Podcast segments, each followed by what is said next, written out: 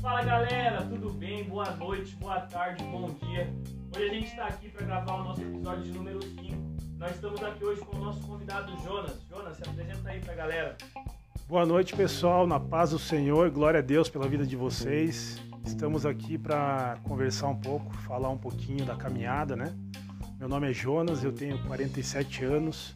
Sou aqui do Cajuru, da região do Cajuru, Zona Leste, Curitiba. Sou diácono da igreja Bola de Neve lá já tem alguns anos e estamos aí para participar, né? Amém? Amém. Então assim, gente, hoje a gente vai trocar uma ideia. Para vocês, já vamos começar no começo do vídeo dizendo, a gente está no Spotify. Vai estar todos os links aqui no Spotify, na Deezer, estamos em todos os lugares aí, galera. Para que você quiser ouvir no trabalho esse podcast, só vem aqui na descrição. Tem vários links ali, escolhe ali um que você vai achar melhor e bora lá para cima. Então a gente já quer começar fazendo uma pergunta aqui que a gente já faz para todos os convidados. Para vocês que acompanham a gente, sabe que essa é a pergunta chave. A gente pergunta para os nossos convidados quando foi que eles tiveram opa, eles olharam e falaram, cara, Jesus é real mesmo, não é brincadeira eu quero servir esse Deus, eu quero andar com esse Deus. Então, eu tive esse up, esse estalo aí há uns anos atrás, né? É, onde eu sempre frequentava igrejas, né? Sempre estava frequentando igreja com a minha esposa tal. Mas aquele negócio, um pé na igreja e um pé no mundo. E uma vez o Espírito Santo ele me constrangeu, né?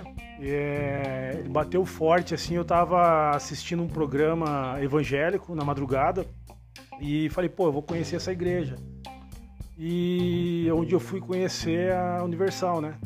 Eu cheguei numa sexta-feira na Universal e, e eu ouvi a palavra e falei, pô, é isso que eu quero, né? Eu quero descer as águas. E foi até engraçado, porque naquela semana ficou dentro de mim aquilo, né? É, em, me batizar e descer as águas, e eu quero me converter, eu quero essa vida com Cristo. Eu quero que o Senhor transforme a minha vida, eu já não aguento mais, porque eu, tava, eu vi, vinha de uma vida de vícios, né? De criminalidade, enfim, bem promíscua. E Naquela semana eu lembro que eu peguei umas mudas de roupa, uma toalha e falei para minha mulher assim: eu vou me batizar. E saí, quando eu tava saindo, eu encontrei minha mulher chegando do trabalho e daí eu falei: eu vou para a igreja, eu vou me batizar, vou descer as águas. Aí ela pegou e falou: vai, tudo bem, vai com Deus. Aí eu cheguei na igreja e lembro até hoje, foi uma quarta-feira, e tinha um senhor que foi enviado pelo Espírito Santo, muito sábio esse senhor, né? É, eu cheguei lá e não tinha o batismo no dia. Aí ele pegou e falou assim para mim: O que, que você quer, meu amigo? Eu falei: Pô, eu quero me batizar, eu quero descer as águas, eu quero ser salvo, né? Aí ele pegou e deu uma risada, sentou comigo, conversou comigo, pô, teve a maior paciência do mundo, uma experiência, né? Uma bagagem ali. E falou assim: Ó, se você tá pensando que você vai descer as águas, que você vai se batizar e tudo vai melhorar, né? Não é bem assim. Muitas vezes vai piorar. Né? Mas a, a, a questão é que você vai ser salvo, né? Você vai estar tá cumprindo uma ordenança de Cristo. Você vai estar tá sendo um imitador de Cristo. Só que naquele dia não teve o batismo. Ele ministrou meu coração ali.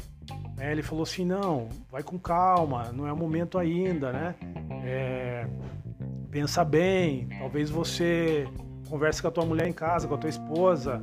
Não é assim, de repente vem vocês dois. E aquilo ficou no meu coração. Eu saí de lá, fui para casa e comecei a orar. Botei em oração, né? O Senhor colocou no meu coração aquilo e eu decidi desde aquele momento que era aquilo que eu queria. É que eu queria me converter mesmo, eu queria que o Espírito Santo me transformasse o meu coração. Aí naquela semana eu fui trabalhando e, e, e fui orando e fui conversando com o Espírito Santo, né? E lendo Bíblia e tal. E eu trabalhava à noite. Então eu tinha muito tempo para ler a Bíblia, né? Para estar tá conhecendo ali do novo do Senhor, que para mim era tudo novo, né? E realmente eu tinha sido alcançado. De alguma forma a palavra entrou, porque a palavra diz né, que a fé vem pelo ouvir e ouvir a palavra de Deus. Então a palavra entrou no meu coração. E eu queria aquilo como uma criança que é um pirulito, né? Que é um doce. Aí eu lembro que aquela eh, passou algum, algum, alguns meses, uns dois meses, e eu no meu serviço à noite eu peguei e falei pra minha mulher, tinha conversado com ela, falei, ó, tal dia vamos batizar aqui, ia ser um domingo, né? Eu vou descer as águas tal. E ela falou, não, eu não vou, porque eu, né, eu não quero no momento tal, não, não é o momento. Eu respeitei o momento dela. Só que é, na semana que antecedeu o meu batismo, né, a minha conversão ali, no caso, é, aquela semana que antecedeu, eu entrei num, numa semana de oração bem, bem intensiva, né, em favor da minha esposa, que eu queria que ela descesse as águas comigo. Aí eu peguei, comecei a orar, comecei a pedir para o Senhor, clamar, e aquela semana eu lembro que foi bem pesada. Mas no sábado à noite, que eu estava de escala no trabalho, é, quando foi mais ou menos umas duas horas da madrugada, a minha esposa me mandou uma mensagem e falou para mim assim: Pô, amor, eu vou descer as águas com você. É, e aquilo me pegou de surpresa, porque para mim foi uma surpresa. Eu não tinha até então pressionado ela, não tinha falado nada. E o Espírito Santo foi trabalhando na vida dela, né? Foi trabalhando na minha vida naquela semana ali, foi me dando sabedoria, né? Oração, clamor. Aí é, eu fiz um, um eu lembro que na, na época do, do, bem no comecinho do Face, acho que eu peguei e fiz um, um relatório ali, coloquei um tema, né? Tipo, me despedindo do mundo, né? É, tô morrendo pro mundo. Aí eu, eu fiz um relatório ali, né? Pedi perdão de tudo, desculpa para quem tinha que pedir desculpa, perdão para quem tinha que pedir perdão, é, falando que Deus tinha me alcançado e tal, que minha vida ia mudar. E ali eu já comecei com o meu testemunho, né? O Senhor começou já a usar o meu testemunho, porque tinha uns amigos meus que moravam, que moram em Londres, nos Estados Unidos, e eles viram essa postagem minha. E lá de Londres ele me mandou uma mensagem. É, ele falou assim para mim: "Pô, Jonas, tá doidão?" Ele falou assim: "Qual que é essa droga que você tá usando que eu também quero usar?" né? "Pô, você tá chapadão, tal." Então foi, né? Eu, eu respondi para ele, cara, é a melhor droga que você pode usar, né? É, é, a palavra de Deus, cara, é o Espírito Santo. E, pô, e ele me, ele me agradeceu, sabe, no momento lá, ele deu risada, falou, pô, vai, vai nessa, irmão. Glória a Deus pela tua vida e tal. E eu já fiquei impactado ali, né?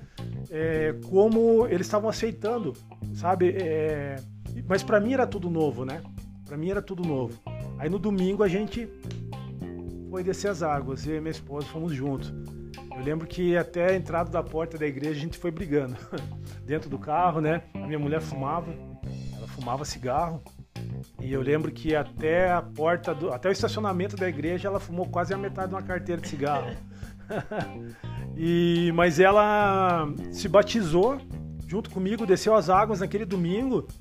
E, e eu lembro, é, eu tenho lembrança dela feliz ela estava mais feliz que eu. Ela estava alegre, contente, ela estava exuberante assim. E eu estava preocupado, sabe? Por quê? Porque eu estava pensando assim, o que, que vai ser depois que eu sair daqui? É, eu não vou poder viver mais a mesma vida, né?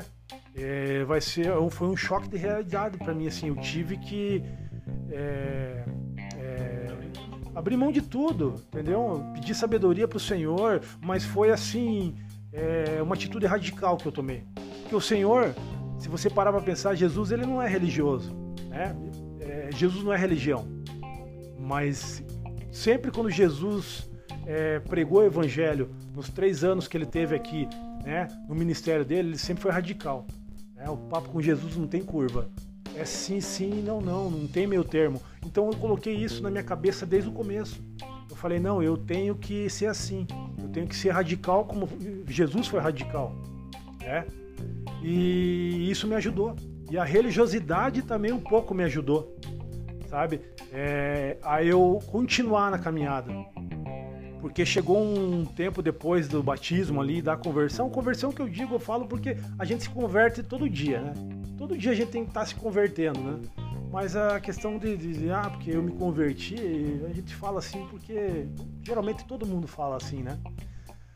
Então foi foi foi difícil para mim, porque eu, eu, eu, digo assim, eu estava sozinho, Jesus estava comigo, lógico, Espírito Santo, minha esposa, que era mais importante. É, sozinho de amigos. Minha mãe orando por mim, minha mãe uma peça muito fundamental nisso, minha mãe, minha sogra, né? É, algumas parentes da, da, da, minha esposa, né? Os familiares, minhas tias, que tem uma tia que é assembleiana, né? Outra, outra tia que é da quadrangular. Tinha uma tia que era pastora da quadrangular também. Então minha família já vinha, sabe, de uma raiz evangélica, cristã. E então já tinha gente orando, né? Já tinha um propósito, Deus já tinha um propósito, certo? Mas o que aconteceu depois da caminhada ali, logo depois da conversão? É, eu fui muito radical e cheguei a um radicalismo extremo e virou religiosidade dentro de casa.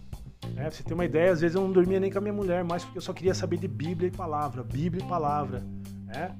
E, e, chegou até um dia que, uma madrugada, eu ouvi no rádio, ouvindo uma palavra, pastor João Ribe Palharim, lá da Paz e Vida, que sempre ouvia ele, e acompanhando ali a palavra e Espírito Santo, né? Aquele fogo ali na cozinha. A minha mulher levantou às três horas da manhã, ela olhou para mim assim e falou: Pô, escuta, você não vai parar com isso? Você não vai dormir comigo mais? É, daí. Então, para você ver o grau que eu cheguei. Mas a minha, a minha esposa hoje ela fala, ela fala, pô, esse tempo foi é, imprescindível para ele ela fala para mim, sabe?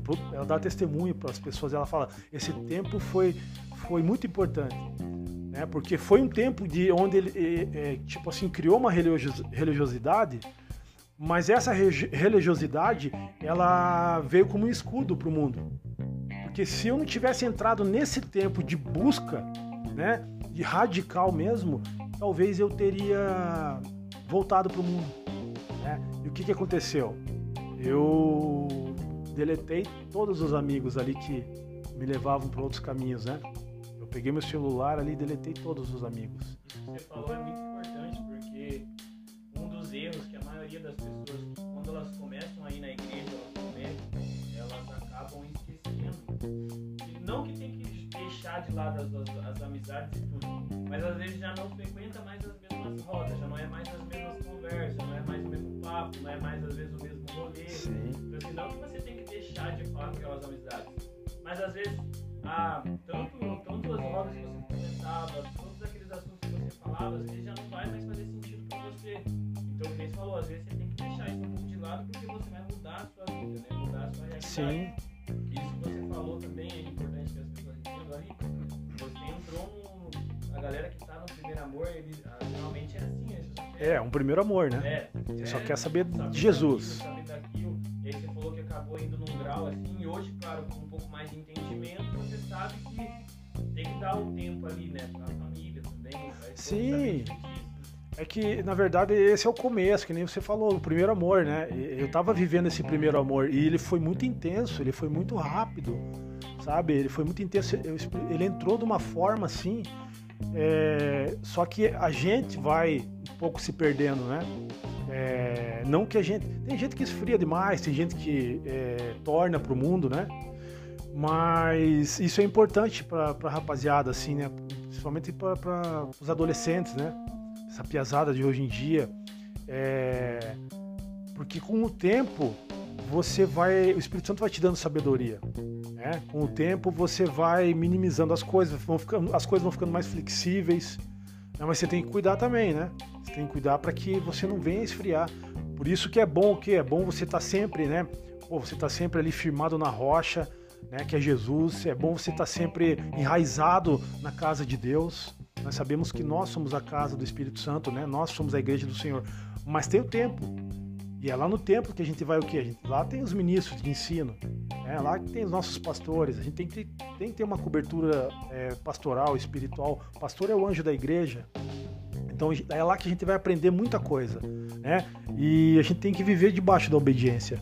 Porque a própria palavra diz lá em Samuel fala que o Senhor ele é, ele prefere a obediência do que o sacrifício, né? Então, se você andar debaixo de, de, de, de, obediência, pô, esse é o caminho. Isso que você falou ali também, né? Já deixou um conselho falando que os adolescentes, os jovens têm que entender. No começo da minha caminhada, e eu vi muito amigo meu também cometendo o mesmo erro. Tipo assim, a gente tava lá firme na igreja, aí geralmente eles pensam que você tem que ser 100% perfeito. Porque a partir do momento que você é cristão, se você falar um palavrão, o diabo às vezes já vem falando, ah, é. sai da igreja. É bem isso. Sai fora da igreja, cara. Você falou um palavrão, sai fora da igreja. Você fez isso, você fez aquilo, sai fora é. da igreja. Tipo, eles não entendem que, cara, é um processo. É um processo. É um processo de santificação. Então, assim, quando você tem o Espírito, na, o Espírito Santo na sua vida, não é que você vai deixar. Claro, você vai lutar contra isso, mas às vezes quando você falar um palavrão, já vai vir aquele opa, É. Senhor, me perdoa, falei um palavrão. Desculpa, eu vou lutar contra isso para tentar não falar de novo. E isso é muito importante, essa geração, ela entender porque ela está sendo atacada nisso, com fake news jogadas Sim, demais, demais, é, né? demais. É, eu, eu tive que, o quê? Eu tive que me doutrinar, né? É, eu tive que começar a parar de falar coisas assim que antigamente para mim era simples, falar no mundão, né? então eu tive que me doutrinar tive que me policiar, né? Vigiar. Então, to... e não só eu, eu e minha esposa dentro de casa. Então eu tenho duas filhas, né? A, a Sara de 4 anos e a Malu de 10. É, elas mesmo agora, elas ministram, né? Quando algum parente vai lá em casa que talvez saia um palavrão lá, elas chamam atenção. Porque elas veem isso, né? Elas veem isso do pai e da mãe. A gente se esforçou porque a palavra fala, né, que a gente tem que se esforçar. O mundo de, o, o, o reino dos céus, ele é, ele é, a gente tem que lutar por ele.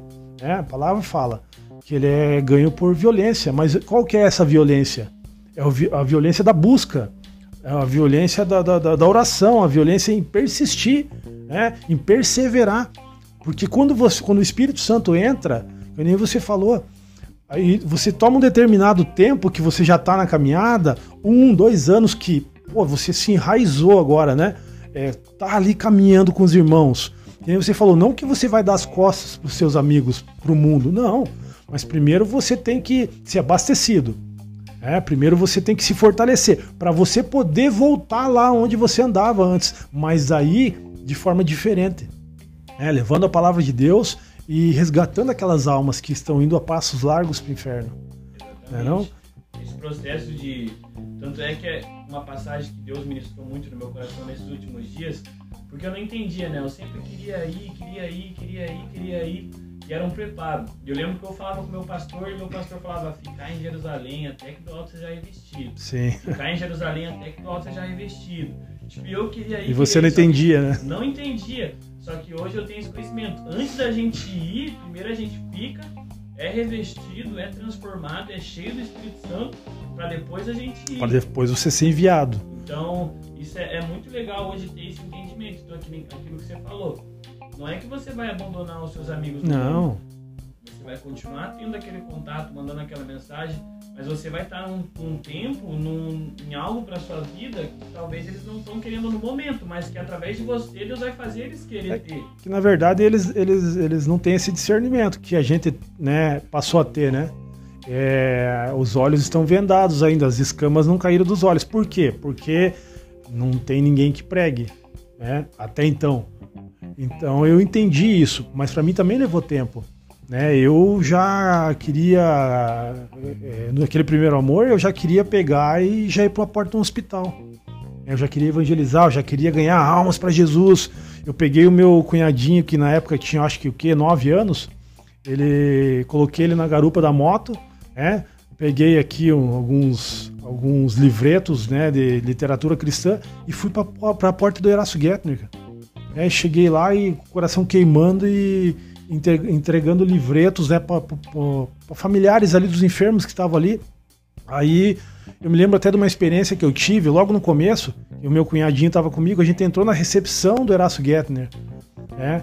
E tinha uma menininha de uns oito anos que ela estava com é, leucemia, sabe? Tava, o cabelo tinha caído, a mãe estava com ela ali na recepção, elas estavam esperando mais uns exames tal. E eu cheguei e falei para a mãe dela assim, né? Falei, pô, posso orar por ela, pela senhora? Ela falou, claro, claro, pode e tal. E o meu cunhadinho ficou parado assim, porque ele era novinho, né? Tinha 9 anos, 10 anos. Só que já estava querendo caminhar comigo também, né? O Espírito Santo já estava pegando ele. Aí ele ficou parado assim, sabe? Assustado, olhando. E eu orando por aquela criança. E a mãe dela começou a chorar. Começou a chorar, começou a chorar. Até eu fiquei assustado, né? Aí eu perguntei para ela, a senhora tá bem? Ela falou assim, eu tô bem, mas eu te agradeço, porque tá difícil. Né? A gente não tá aguentando essa situação, tá difícil, eu tô vindo aqui quase todo dia. Sabe, eu senti o peso, eu senti aquela, aquela mãe ali desabafando, sabe, numa simples oração. Pra um cara que o quê? Eu tinha, eu acho o quê? Dois, três meses de conversão, cara. Então aquilo foi impactante para mim, sabe? Mas que nem você falou, mas eu é, é, aquele, aquele primeiro amor, eu tava queimando por almas É, e eu não queria saber, eu não sabia de retaliação, eu não sabia o que podia vir, né, o contra-ataque, certo? Eu queria só saber que, ô Jesus, eu, eu te amo e eu quero ganhar almas, e eu quero hospital, eu quero cadeia, eu quero biqueira, eu quero, sabe? É, enfim, lugares que muitas pessoas correm, eu queria entrar. E, e, essa foi minha primeira experiência muito forte, assim, entendeu? É, eu vejo muito. Esse, na verdade, Jesus falava, né? A área é grande, mas ceifadores. é. E eu vejo isso, né? Essa falta de pessoas para fazer justamente isso. Às vezes uma oração, eu, eu sempre tô falando isso, é, às vezes é até repetitivo, às vezes é até chato, mas eu sempre vou falar. Que às vezes uma mensagem, cara, nossa, assim, para uma pessoa, tipo assim, você não tem noção do impacto que causa ali na vida daquela pessoa. Às vezes aquela pessoa tava precisando só de um como você tá. Ah, um exemplo aí, né? Você mesmo, né? Exatamente. Quando tipo a gente assim, tava ali no projeto, né? Exatamente. Vai entrar nessa parte do projeto onde era exatamente isso. Sim. E assim, às vezes você mandar uma mensagem, dar um abraço, fazer uma coisa, cara, vai mudar totalmente o dia daquela pessoa. É verdade. Eu vivi essa experiência ontem. Uhum. Tipo assim, eu, eu tava passando ali na esquina ali de casa e tal. E eu sempre passo ali, tem uma, uma rapaziada e tal. E aí ontem eu parei para trocar uma ideia, o Espírito Santo tocou no meu coração, parei para me conversar com um rapaz ali, rapaz de 19 anos, e parei para conversar com ele, cara, eu troquei uma ideia natural, tipo, eu não falei, não, juro para vocês, eu não falei de, de questão de igreja, tipo assim, eu falei para ele, né, é, orar, ter um, uhum. uma intimidade ali com Deus, colocar a vida dele na mão de Deus, dei uns conselhos para ele, tanto é na questão de namoro e tal. E hoje eu já recebi assim, tipo, um testemunho de algo que aconteceu ali em dois minutos, que você tá parando, tava vindo. E aí eu sinto muito, hoje em dia, essa falta disso. Eu vejo que a galera, ela não tá ligando tanto para essa questão, sabe? De, oh, vou mandar uma mensagem, ou oh, É verdade, aham. Uhum. Ou vou, vou ali, ou vou lá. É rapidinho, às vezes é tão fácil e a gente acaba se acomodando e não fazendo isso daí. É, mas a palavra de Deus fala, né, que nos últimos dias o amor de muitos se esfriaria, né? E é o que está acontecendo, que você falou uma mensagem, né? É, pô, um abraço, um aperto de mão, porque muitas vezes não é o que a gente vai falar, mas é a nossa atitude. Né? Nossa atitude mostra é, mais do que palavras. Né, não? E tem muita gente é, é, pregando, mas não fazendo, né? Ou é, prega, mas não faz aquilo que prega, né? O que mais tem hoje em dia, né? E eu queria perguntar já para você também, mais uma pergunta nossa aqui. Qual foi a maior experiência que você teve com Deus na sua caminhada aí no seu ministério? Qual foi o momento assim que você teve, uau, isso foi então, incrível? Ah, eu tive várias experiências com Deus. É lógico que não dá para falar todas, né? Eu vou falar uma que para mim assim foi uma das mais fortes, né? É, que aconteceu. Antes da pandemia, antes de entrar a pandemia, eu tenho que acho que uns 4, 5 anos atrás isso, a gente tem uma capelania prisional, né, do Bola de Neve. E a gente entrava no, na PCE e na colônia penal, duas unidades do complexo penal de Piraquara para fazer visitas lá para levar a palavra. E teve uma visita na PCE, onde a gente entrava que tinha. onde teve uma última rebelião que teve na PCE, eles tacaram fogo no último pavilhão que tinha na PCE. Né?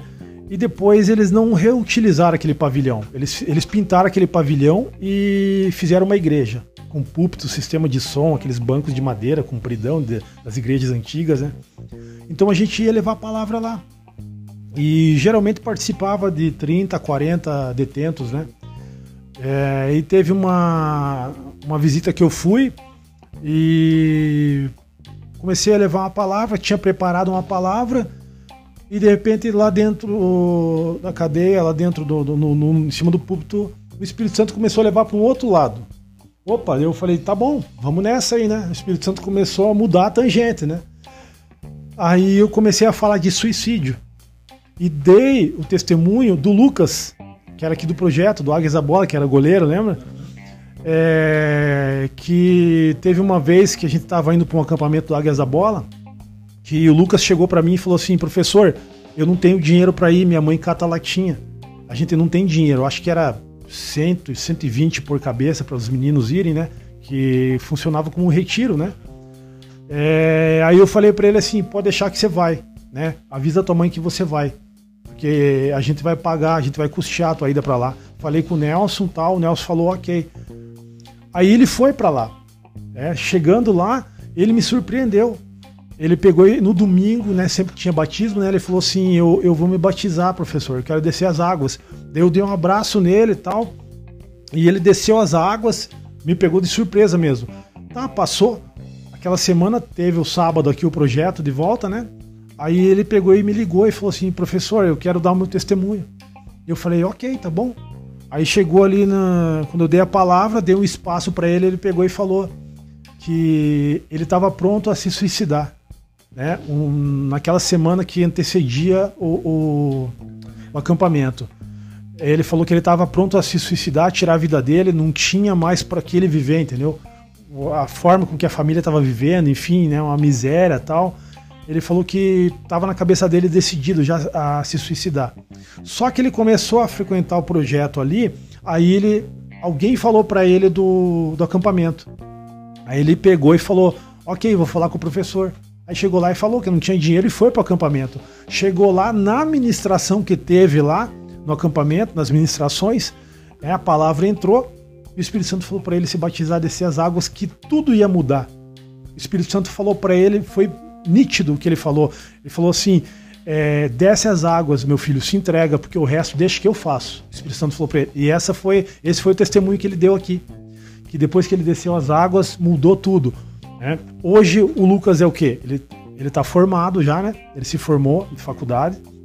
Não sei qual curso que ele estava fazendo, mas ele é, parece que já se formou. Ele ajuda a mãe dele. Ele é o homem da família hoje em dia, porque ele não tem pai, né? É, para sustentar. Enfim, mas eu dei esse testemunho lá na PCE, nesse dia. Né? A palavra que eu tinha preparado, cara, ela ficou ali.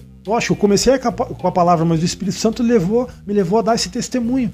Quando terminei o testemunho do Lucas, estavam a maioria dos, dos detentos tudo chorando, cara, nos bancos. Aí a, a Gabi, né, que é uma menina, é uma mulher intercessora da nossa igreja, que foi junto comigo, que não era nem para ela ir, que depois disso também a gente, né, é, é, ela não pôde mais ir porque é, pelo, pelo, pela segurança dela, a própria segurança dela mesmo, né? Porque é difícil uma mulher estar tá entrando num, num, presídio masculino. É mais fácil você, um homem, estar tá entrando num feminino do que a mulher no masculino. Por causa do assédio, né? O assédio é muito forte. Aí o que aconteceu? A Gabi pegou e falou assim, cara, você vai ter que fazer uma oração um por um depois que a palavra terminar. Eu falei, tá bom. Aí eles fizeram filas, pô, era gente pra caramba, só pra eu estar tá orando ali, né? A Gabi intercedendo. E eu fui orando, eu fui orando, cara, e veio testemunhos, e, e pô, os caras chorando, falando que estavam tent... naquela semana tinham tentado tirar a própria vida, né? Tinham tentado se suicidar. E eu falei, nossa, o que o Espírito Santo tá fazendo, né? E aquilo foi, foi mexendo comigo. Um, ficou um último detento para oração. É, o, o nome dele é Emerson, pastor Emerson. Ele é pastor. Só que eu não sei por que cargas, né? Que ele estava ali para ter um concerto com o Senhor, né? De coisas do passado, né? Isso acontece bastante. Né? Dentro do cárcere tem muito pastor, né? Tem muito é, é, homens do Senhor ali, né? Então o que acontece? Muitos servos. Aconteceu que na, na última oração, oração, ele pegou e se abriu comigo. Ele falou: Ó, oh, negócio seguinte foi Deus que te mandou aqui mesmo. Porque eu tô três anos aqui, né? E faz um ano que eu proibi minha mulher e minhas filhas de virem aqui porque eu não estava aguentando mais o sofrimento, né? A humilhação delas terem que vir aqui, porque tem todo aquele negócio, tirar roupa tal, né? Passar por, por aquela geral, né? Aquela triagem. Aí ele falou, e faz um ano que elas não estão que elas não estão vindo aqui, que eu não vejo elas. E essa semana eu tentei suicídio. Aí ele começou a chorar, ele falou, e hoje você vindo aqui falou da, na, na palavra, né, sobre suicídio, contou esse testemunho. Daí, e ele falando comigo, e na oração, quando eu comecei a orar é, pela vida dele, o Espírito Santo falou no meu subconsciente. O Espírito Santo falou assim: fala para ele que ele vai embora. É, ele tinha mais um tempo para ficar lá dentro. Fala para ele que ele vai embora. Quando você voltar aqui na próxima visita, ele não vai estar. Tá. Semana que vem ele vai embora. Eu peguei relutando com o Espírito Santo, questão ali de segundos. Eu falei: não, eu não vou fazer isso. Né? Não posso fazer isso, estou dentro de uma cadeia. Se eu voltar aqui e o cara estiver aqui, é falso profetas, cara, me mato, me dá uma facada, né? Tô, tô numa cadeia, dentro de uma penitenciária. Pô, complexo, dois mil presos, que é isso? E, e ali relutando com o Espírito Santo. Resolvi ser o quê? Obediente. O que eu falei aqui, né? O Senhor se agrada mais a obediência do que sacrifício. Então foi a, uma das maiores experiências que eu tive com o Espírito Santo. Eu cheguei para ele no final da oração, eu falei assim: é, Pastor, fica tranquilo que você vai embora. Aí ele olhou para mim e falei: Você vai embora semana que vem. Quando eu voltar aqui na próxima visita, você não vai mais estar aqui. Ele começou a chorar e me deu um abraço. Falei: Você toma posse? Ele falou: Eu tomo posse. Falei: O Espírito Santo falou agora para mim que você vai embora, tá? A gente saiu. A gente saiu, tal, eu e a Gabi, a gente conversou sobre aquilo, né? O que tinha acontecido ali, que o Espírito Santo levou para um, um, outro caminho. É, enfim, foi impactante. É, quando eu voltei na outra visita, né? Foi o quê? A gente fazia é, um, uma visita por mês ali. Quando eu voltei na próxima visita, qual a primeira coisa que eu fiz? É, eu já cheguei, daí tinha ficado. tinha ficado o Guilherme. Com medo, é, né? Tinha, cara, mas isso é temor, sabia? É, isso é temor, isso é bom, porque é temor, é. né? Porque hoje em dia você vê muita profetada aí, o cara vai é. falando pela carne, né? É. Mas isso foi, é bom que, que foi temor, né? Eu cheguei lá dentro e tinha um tal de Guilherme que tinha ficado, que o pastor tinha deixado ele para ficar tomando conta da igreja. Aí eu, eu já avistei o Guilherme, falei, ô Guilherme, cadê o pastor? Ele olhou com um sorrisão para mim, foi embora na outra semana. Cara, aquilo para mim, assim, sabe, nossa, foi edificante. Eu preguei aquela, aquele dia assim, é, radiante, radiante, sabe? Já ficou feliz. Cara, então foi uma das maiores experiências que eu tive com o Espírito Santo. Tem várias, mas essa sim foi top mesmo. E já aproveitar então.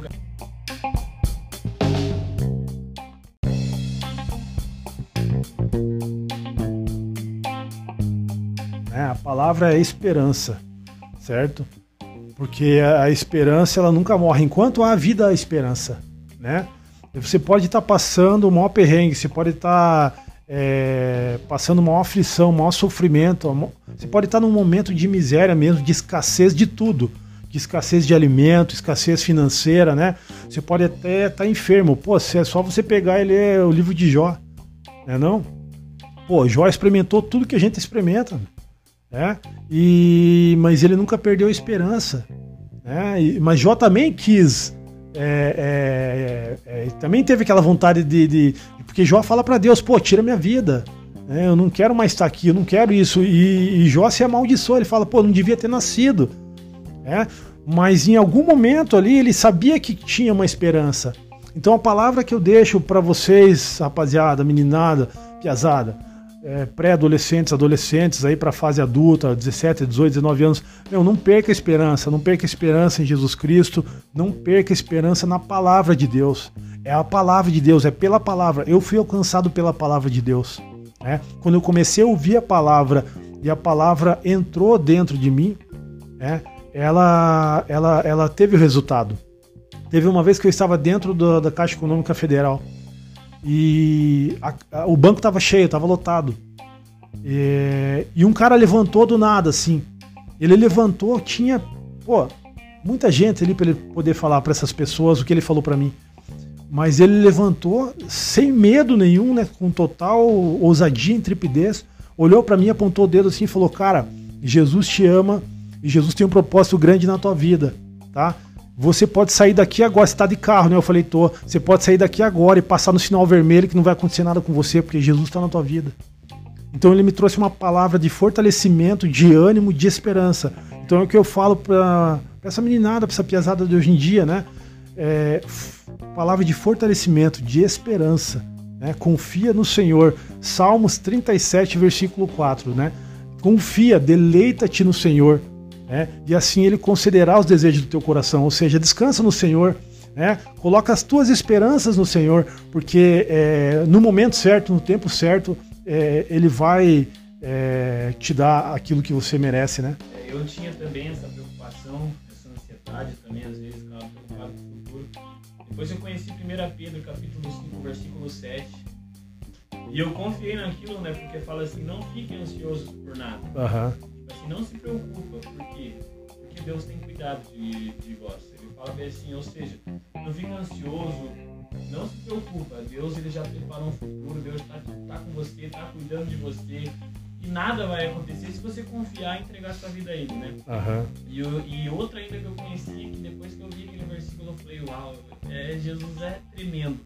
Que vem em Mateus capítulo 6, versículo 26, que ele vem falando assim que o cuidado que ele tem, que Ah. até os pássaros, ele Sim, que até comer, as imagina aves do nós, céu as ele dá de céu. comer, né? Imagina os filhos, né? nós, Imagina nós que somos filhos, eu falo, cara, e daí ele fala no 34, não se preocupa com amanhã, deixa amanhã.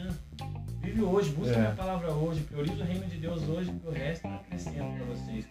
E eu- você falando do, do Lucas, né, do testemunho do Lucas, eu lembro muito bem, inclusive eu tenho vídeos ainda até hoje desse acampamento, porque foi nesse acampamento que eu tive o meu maior encontro com Deus. É. Eu lembro que esse acampamento foi algo tipo assim, extraordinário que eu peguei, que é aí que eu tive o meu. Você falou, né? Teu up, teu estalo ali, Que né? foi o estralo ali, porque eu lembro que eu tinha acabado de perder meu irmão, Aham. tinha acabado de matar o meu irmão, e eu também não queria ir naquele acampamento. Tipo assim, eu não tinha dinheiro também pra ir, né? Era 120 reais. É. Falei, não vou, não tem como. Falaram, daí acabaram que deu pra ir, né? Conseguimos ir. Eu lembro até hoje, no domingo de manhã, era mais ou menos, vou dar uma, vou dar uma de Everaldo agora. Domingo de manhã, 10 horas da manhã. O cara tava com uma camisa azul. eu lembro até hoje, mas ele veio na minha reta, eu nunca tinha visto ele na vida. Eu lembro que ele veio na minha reta e falou muitas coisas. Ali ele entregou, tipo assim, nitidamente pra mim o que Deus tinha na minha vida, tipo as promessas, inclusive esse canal. Eu lembro até hoje que eu tinha esse propósito de fazer um canal e ele falou assim: você tem um propósito de fazer um canal e Deus manda dizer pra você fazer porque esse canal não é projeto seu, é projeto dele e vai alcançar o mundo inteiro. Ele falou bem assim, eu lembro até hoje Que da hora, né? essas palavras e ali e fora que ele tinha falado da, da- dentro, de- dentro da minha casa do meu irmão falou assim questões que era só eu e Deus sabe Aham. tipo assim que só eu nem falava tipo era Só mente, meditava assim. ali, né? só meditava É. eu lembro quando eu tava no meu quarto olhava pro teto e ficava ali pensando e chegou lá o cara aí por que que eu sabia que era Deus porque né o diabo ele não pode adivinhar o que você tá Não, pensando ele não é onisciente, às né? vezes ele é ligeiro, às vezes É. aquilo que você falou, muita profetada que acontece, É. porque às vezes você fala pra um, fala pra outro, Isso. fala pra outro. Aí, tipo assim, ele vem ali e fala, mas você acabou falando. É, na verdade ele faz o quê, né? Ele não é onisciente, né? Então, mas ele pode fazer o teu, a tua leitura da análise de espírito, certo? Porque ele conhece o ser humano mais que ninguém. Porque desde que o mundo é o mundo, né? Desde Adão, né? Então ele faz uma análise do teu espírito. Vamos supor assim, um exemplo. De repente você acorda lá de manhã já chutando o cachorro, entendeu? Ele já vai, né? Opa, já vou bater nessa tecla aí, né? Então, mais ou menos assim, né? É, eu também tive, né, o meu irmão, né, é, que foi assassinado, né, ah, em 1999. Então eu, eu, eu criei essa raiz de amargura na época, né? Eu, eu não tinha esperança nenhuma, né? Até quando, né, no velório do meu irmão, eu falei assim, ó, eu, meu coração agora é de pedra, né? Eu quero vingança, eu quero, né, tal. Só que sempre quando ia pra, tava para acontecer algo, né, é, o Espírito Santo me ministrava já naquela, pô, naquela época. Eu nem conhecia a palavra, eu- mas eu sabia que tinha alguma coisa de mim e falava assim: não faça isso, não tire uma vida, né? Só eu tenho é, essa autoridade, né, de, de dar a vida e de tirar a vida. Então isso falava muito forte e eu ficava pensando, pô, mas por que que isso está falando dentro de mim? Porque era Deus já cuidando da minha vida, né? Mas eu tinha que passar por, por um processo, né? Eu também, eu lembro que, assim, uma das minhas maiores experiências com Deus foi justamente nesse tempo, foi duas. Falou de Jó aqui, já, sempre, cara, falam de Jó na igreja, eu já lembro, porque eu lembro que nessa época que mataram ele, eu tava muito firme na igreja. Eu lembro que eu, tanto é que eu tinha agenda na quarta, no sábado e no domingo. E mataram ele na quinta-feira à noite. E aí mataram ele ali, lembro que, tipo, duas horas depois eu fui pro banheiro. Nossa, eu murmurei aquele dia na face de Deus. Eu falei, Deus, mas você, você não existe, você deixou É, mesma coisa. é. Você não sei o que, eu tô te servindo, eu tô pregando a tua palavra e você deixa acontecer isso. Eu não quero nem saber mais de igreja, é isso. Mas eu fiquei uns 20 minutos ali jogado no banheiro mesmo, assim, sabe? E reclamando. Eu lembro assim, eu até de lembrar. Eu lembro que na hora que eu parei, uma voz soprou, parece que desceu no banheiro e falou assim, já acabou? Parou a a choradeira, né? Só fiquei quieto assim, falou bem assim, eu salvei a alma do teu irmão e você ainda tá murmurando na minha face. Ai, ai, que bom ai. que a sua fé, que bom se a sua fé fosse de, igual a de Jó. E bom, sumiu assim. Eu falei, cara. Foi como se tivesse ligado, desligado o botão, né? Aham, ali eu entendi falei, caraca, realmente. Porque eu lembro que minha mãe falava pro meu irmão assim: se você não ir pra igreja, Deus vai te recolher, mas pro mundo eu não te perco. Inclusive, 10 minutos, 5 minutos antes dele morrer, é, ele falou: mãe, vou ali na esquina fumar maconha. Eu falei, "Vamos assim. Minha Aham. mãe falou bem assim: é, você não vai mudar mesmo, né, Rafael? Deus vai te levar, mas pro mundo eu não vou te perder. É, eu, no caso, eu não, na época eu não era conhecedor da palavra, por quê? Porque eu era um recluso na época, né? Eu estava é, cumprindo um regime semiaberto na colônia penal, eu e meu falecido irmão. Então nós tínhamos saído, saído de portaria, né? É, e ele foi morto nessa portaria, nesse final de semana a gente saiu de portaria. Então eu tive que voltar pro sistema penal sozinho, sem ele. E chegar pro sistema penal ainda e, e ouvir piadinhas, né? E tá, morreu porque devia, porque não sei o que, sabe? É, então eu, eu tive um processo muito pesado, muito doloroso, sozinho. Lógico, minha família sempre esteve comigo, né? Mas assim, eu digo as piores coisas assim ali dentro do cárcere, é, fui eu que tive que passar, né? Eu acho isso muito legal, muito legal você falando, que eu falei, tá sendo incrível esse podcast, porque eu vejo que Deus está trazendo pessoas assim, com experiências com, infelizmente, às vezes ali, né, com o mundo do crime, das drogas e tal, eu vejo que Deus tem que trazer... Na maioria das vezes é permissão de Deus, É, cara. exatamente. Entendeu? Por quê? Porque a gente alcança, a maioria É. dos meninos que vê o podcast, eles falam, "Ô, eu vi que da hora aquele cara e tal, é, que da hora o testemunho dele, a história dele. E o que eu acho mais legal é que Deus geralmente ele usa a gente que passou por isso para alcançar justamente que você passou por isso e hoje você vai lá dentro daquele complexo, dentro daquele presídio, É. fala para aqueles caras a história que você teve. E aí aqueles caras falam, opa, esse cara sabe o que ele tá falando. Ele já teve no meu lugar de escolha e ele tá falando para mim ir pra igreja. Tipo, não é um cara que tá vindo aqui falando de algo que ele não viveu. É que geralmente, é, é, lógico, a gente não vai generalizar, mas tem pessoas que fazem o quê? Hoje em dia, pô, querem entrar num sistema penal, né? Ou num hospital, ou numa casa de recuperação. Não vou generalizar, como eu falei. Mas talvez ali pra, pô, tirar uma selfie e tal, né? Coisa parecida. Eu, é, na verdade, eu não pedi para voltar pro sistema penal, né? Quem, quem, quem tinha esse, esse plano para mim foi Deus. Né? Um dia eu estava na igreja e fui num culto no Bola, né, num domingo à noite, e onde o culto começou de trás para frente, o Charamanai. É, tem o pastor Sal, que hoje é, é o pastor André, né, a, gente, é, a gente chama ele de pastor Sal, hoje ele é o pastor da Bola de Neve Foz do Iguaçu. O pastor Sal ele começou o culto de trás para frente, já mandando todo mundo lá para frente, o pau já começou a queimar, quebrar, né, ali no Charamanai. Eu lembro que fui lá para frente. E eu comecei a pensar, falou, senhor, o que, que o senhor quer de mim, né? É, poxa, o que, que eu vou fazer na, na obra, né? Eu sei que eu tô aqui, eis-me aqui e tal, mas e aí? E eu fui lá pra frente, cara, foi tudo ou nada, né? Aí nisso, pô, lembro que chegou um cara grandão, assim, enorme, cara, e me catracou. né? E eu fiquei com a minha. Eu já sou alto, e eu fiquei com a minha cara na suvaqueira do cara, assim, sabe?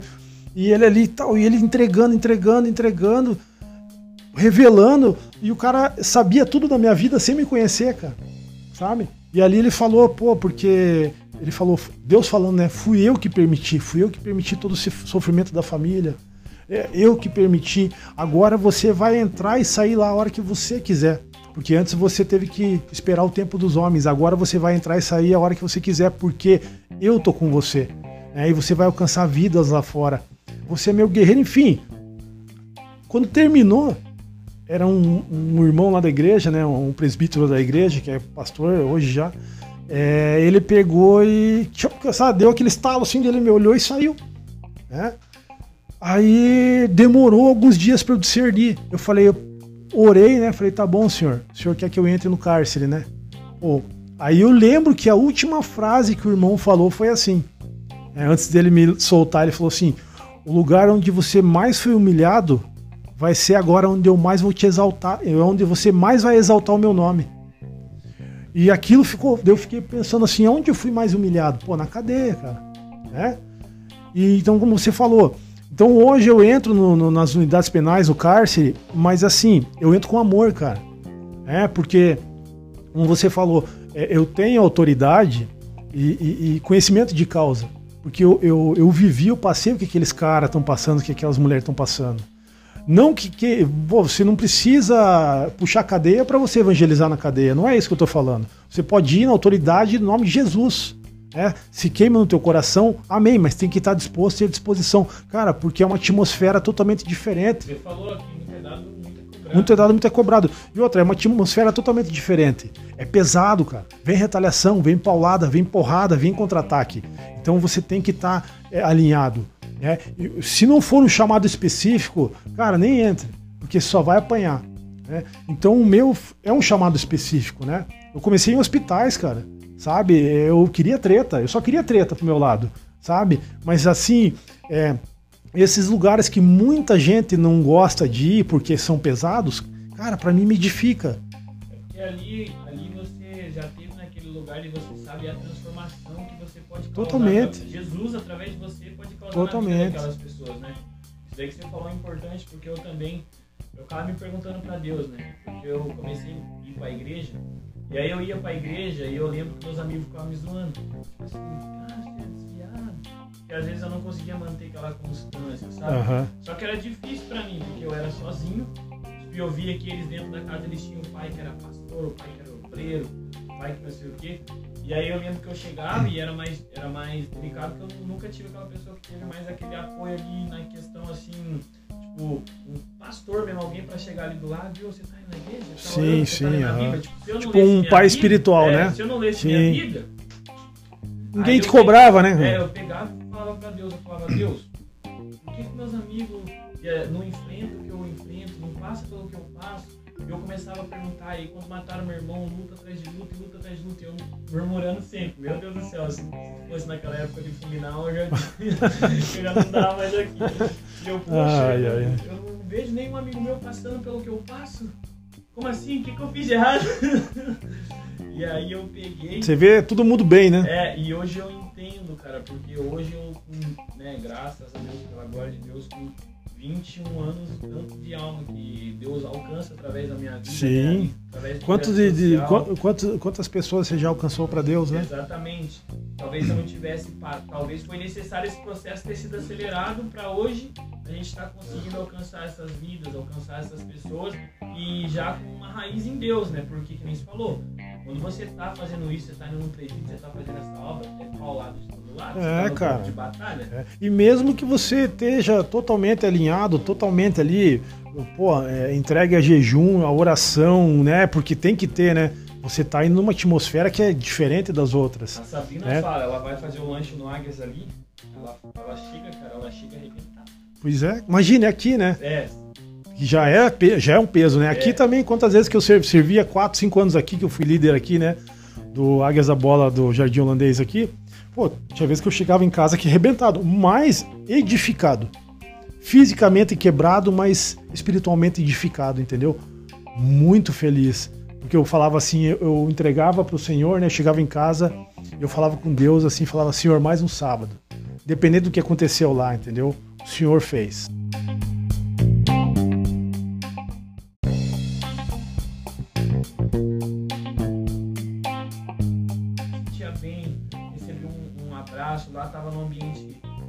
Ambiente que às vezes a gente não tinha fora dali. Não tinha um fora dali, é. E como você falou, já é um testemunho, e a galera que acompanha a gente ali, ela também tá começando a acompanhar a gente ali no projeto Aham. do Águias. E é legal você trazer um pouco essa. um pouco do que foi, porque muita gente acha que é, que é só futebol. Não, é. Então, é, veja só, eu vou, eu vou falar de um- uma questão aqui bem é inusitada, que aconteceu aí tem alguns meses. Eu falei pra você que a gente, a gente entra também no Ducandário, né? Tarumã, aqui às quartas-feiras à noite, né? Pelo, uma frente de evangelismo do Ministério da Ação Social do Bola de Neve, que se chama-se Resgate, né? É, o líder lá é o Fernando, irmão da igreja. O que aconteceu? O Fernando me chamou, né, pra estar entrando no, no resgate ali, pra estar entrando no, no educandário aqui do Tarumã. Aí, pô, tava acho que um mês e meio no resgate, fazendo as visitas ali às quartas-feiras, das, das, das 20 às 22. E teve um mês e meio mais ou menos que eu estava ali entrando, eu entrei numa galeria. Tinha mais ou menos uns, uns 12 meninos ali que estavam presos. Quando eu passei assim, escutei o menino falar assim: Ô professor Jonas. Aí eu olhei pro lado assim, era o Jonas, meu xará. Só que menino do projeto aqui, tava com 16, tá com 16, 17 anos. Eu olhei para ele assim e falei: "Pô, o que tá fazendo aí, cara?" Ele olhou para mim e falou: "Pois é, professor. Se eu tivesse dado mais importância para as células, para a palavra quando você dava, não tava aqui." Ele falou: "Porque na época a gente é, ligava mais pro lanche que vocês davam e pro futebol, mas a gente não dava tanta importância para a palavra." Eu olhei para ele assim e falei assim: "Pois é." E você vê que o que, que Deus permitiu na tua vida, né? Permitiu você estar tá aqui e eu entrar aqui para você ouvir a palavra de volta através de mim. Você viu? Cara, Deus é tremendo, você tá entendendo? Olha o que Deus fez. Aí ele pegou e me abraçou na grade, assim, começou a chorar, cara, desabou. Aí eu falei assim, cara, você tá é, percebendo o tamanho do amor de Deus pela tua vida? Né? É, você tá vivo. Entenda isso como um livramento de Deus. É, muitas vezes o que é maldição vira bênção. É, você podia estar num cemitério agora. Você podia estar, é, ter perdido a tua salvação. É, onde você está? Você está no cárcere, mas você está com a tua vida. Deus preservou a tua vida e ainda me mandou para cá para você ouvir a palavra de volta. Aí ele deu risada assim, cara, eu orei por ele. Eu lembro que daí eu peguei e ministrei eles sobre o jejum, sabe? É, eu falei, cara, vocês têm que começar a jejuar. Sabe, vocês têm que começar a jejuar aqui dentro. Não só para vocês saírem daqui, porque vocês vão sair daqui no tempo de Deus. Porque vocês estão aqui por consequências que vocês fizeram lá fora. Né? E isso vocês têm que assumir. Vocês têm que ser homem agora também. Eu falei, mas se vocês entregarem a vida para Jesus, se vocês é, é, começarem a orar, se vocês começarem a jejuar, cara, Deus ele vai mover, ele vai abrir esses cadeados, cara, ele vai so abrir esses cárceres, entendeu? Falei, eu sei porque eu fiz isso quando eu estava preso. É. E esse menino é o Jonas, que era aqui do projeto. Eu lembro dele, eu lembro que ele não jogava futebol porque ele tinha é, se acidentado e ele ficou com uma. Ele fez uma cirurgia na perna, ele ficou com uma cicatriz muito grande, então ele andava mancando e ele tinha vergonha. Porque os outros meninos, né, tiravam sarro tal. Mas ele ficava ali. Eu lembro que quantas vezes eu peguei ele fumando um baseado. Eu chegava, chamava a atenção dele, né? Aquele jeitão meu que você conhece, né? Pô, vamos parar com isso, tal, vem aqui. Mas o que? Ele entendia. Mesmo às vezes a gente chegando e dando uma chamada mais forte, isso era bom porque vocês gostavam disso. Porque vocês não tinham isso. Né? Então virava uma referência, a gente virou uma referência para vocês. Eu costumo falar, nessa questão era muito importante. Eu falei agora no podcast que eu fui, no Pode Conversar, porque ali, digamos que eles aprendem a respeitar alguém, uma autoridade que às vezes eles não têm dentro de casa. É uma referência, cara. É, eles pegam essa referência e eles é. começam a entender, poxa, eu tenho que respeitar uma hierarquia, eu tenho que respeitar ali, senão não vai dar, não vai dar muito certo. E eles começam a entender que a vida não é do jeito que eles querem que seja, não é uma bagunça. Né? Eles começam a ver que tem princípios, que tem limites, entendeu? É, aí até então quando eles conhecem o que? A palavra de Deus, cara. Né? Porque tudo vem pela palavra. Palavra, é, o Senhor fez o mundo através da palavra, né? E o, é, então, quando a gente é, começa a ministrar né, e a palavra começa a entrar, a toda a atmosfera muda. O Espírito Santo, cara, ele age é, de multiformas. Agiu na tua vida. Eu lembro no começo que você meio que me confrontava, né? Lembra? Você era meio que na segunda comigo. Depois chegava ali, você pô, me abraçava e chorava junto muitas vezes, né? Contava do, do, do, dos teus problemas, se abria comigo às vezes. Às vezes quando não ia, se me mandava uma mensagem, pô, tô com saudades, tal, saudades no abraço, tal. Então, a, a, esse tempo do Águias da Bola foi maravilhoso para mim. Esse tempo do Águias da Bola, na verdade, foi um treinamento, né? Porque aqui também eu, eu, eu é pesado. Eu tive ameaças aqui. Eu lembro que puxaram a arma para mim. Eu lembro. Né? Você lembra, né? É, é, e até você pegou e falou para mim, né? Ó, oh, professor, não baixa a bola, que senão eles vão montar cavalo, né? É. Então, tipo, mas na sabedoria, né? É. Mas o que, que eu fiz? Não, não vou sair daqui. Se eu sair daí, que os caras vão dominar. Daí tá tudo perdido. Daí eu vou estar, tá, tipo, me mostrando é, covarde na batalha. Entendeu? E o senhor quer o quê? O senhor, ele quer os corajosos, cara. É, ele, ele gosta de ousadia, entendeu? E você tá disponível à disposição para a obra do Senhor. Então foi isso que aconteceu. Eu aprendi muito aqui. Aqui para mim foi uma escola. É, é, é, meninos ali que, pô. Hoje são testemunhos, né? A gente tava conversa, conversa direto. Pedro, Sim. Né, o Bruno, o Pedro assiste todos os podcasts. Que também. da hora, né? O Pedro. É, tá o gordinho, Pedro. O Pedro tá gordinho. Né? Virou o Ronaldo Fenômeno. Ai, ai, ai. Aí, tipo assim, o Bruninho, a molecada que eu lembro daquela época, o Léo, hoje ele tem a O Léo, né? Exato. Do molecada que foi fruto daquele momento. Foi fruto. O Léo também, o Léo a gente deu maior força pra ele, né? Um tempo aí. É, pô, ajudamos ele a, a- a alugar uma kitnet, né? No, no- no outro bairro de Curitiba. É, enfim, né? Ajudamos ele aí a mobiliar lá a casa. Ele até que estava casado, queria casar. Enfim, a gente deu maior força. A gente faz aquilo que né, a gente pode fazer. É, depois, extra isso é o Espírito Santo, cara. É. né? E, e a gente tá falando sobre isso pra você que tá assistindo a gente, pra você entender algo. Cara, às vezes você tá esperando, esperando e Deus tá esperando você fazer algo, você dá um passo. Você dá um passo, Tem cara. alguém, pode ter certeza que tem alguém que tá precisando de você. Tá esperando uma mensagem sua, tá esperando um abraço seu. E cara, Deus não vai descer, colocar uma faca no teu pescoço, uma espada no teu pescoço falar, vai, faz isso. Você foi chamado pra fora. Você foi chamado pra ir pregar o evangelho, pra ir mostrar para as É. pessoas, levar para as pessoas aquilo que você teve, recebeu na sua vida. Então, não deixe mais essas pessoas esperando. Na esquina da tua casa tem pessoas te esperando, dentro da tua casa tem pessoas te esperando. Você precisa somente se posicionar. E eu queria que você deixasse um conselho aqui, porque a gente tem muito menino que assiste, menino jovem, adolescentes. E eu falo com propriedade, porque inclusive a maioria são amigos meus próximos, que às vezes está nessa coisa de vida errada, né?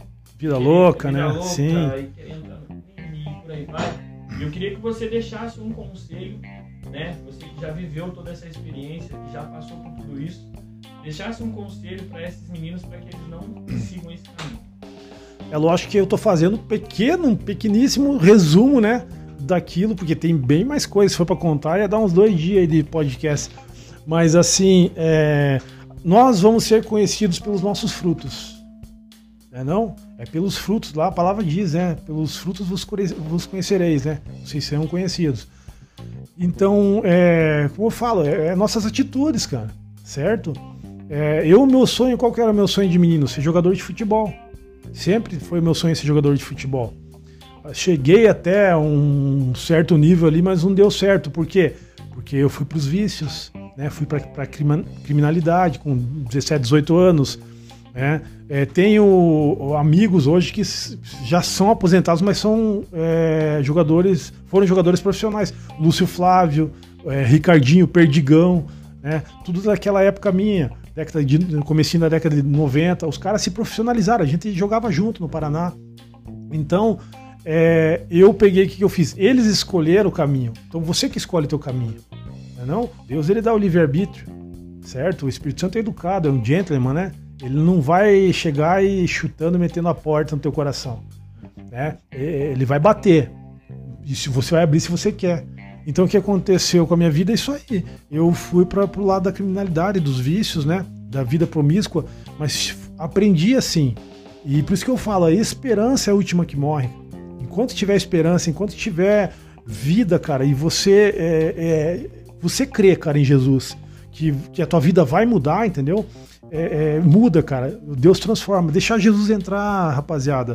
Piazada, deixa Jesus entrar. Eu sei que muitos de vocês, a maioria, é, pessoal do, do Águias da Bola, pessoal aqui do holandês, enfim, para todos, vo- um, vocês querem.